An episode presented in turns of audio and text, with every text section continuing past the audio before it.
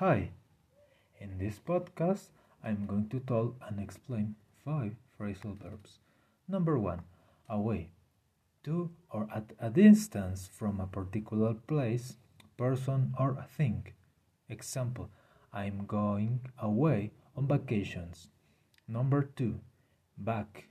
To return something to a place or to return to an earlier time. Example, I'll be back by Terminator. Number three, be off. Go away or leave. Example, I will be off the city tomorrow. Number four, break down of a machine or vehicle to stop working because of a fault. Example, my car broke down a few minutes ago.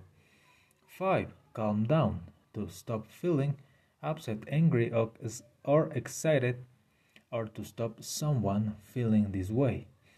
Example We need to calm down. Being angry will be make it worse. Thank you.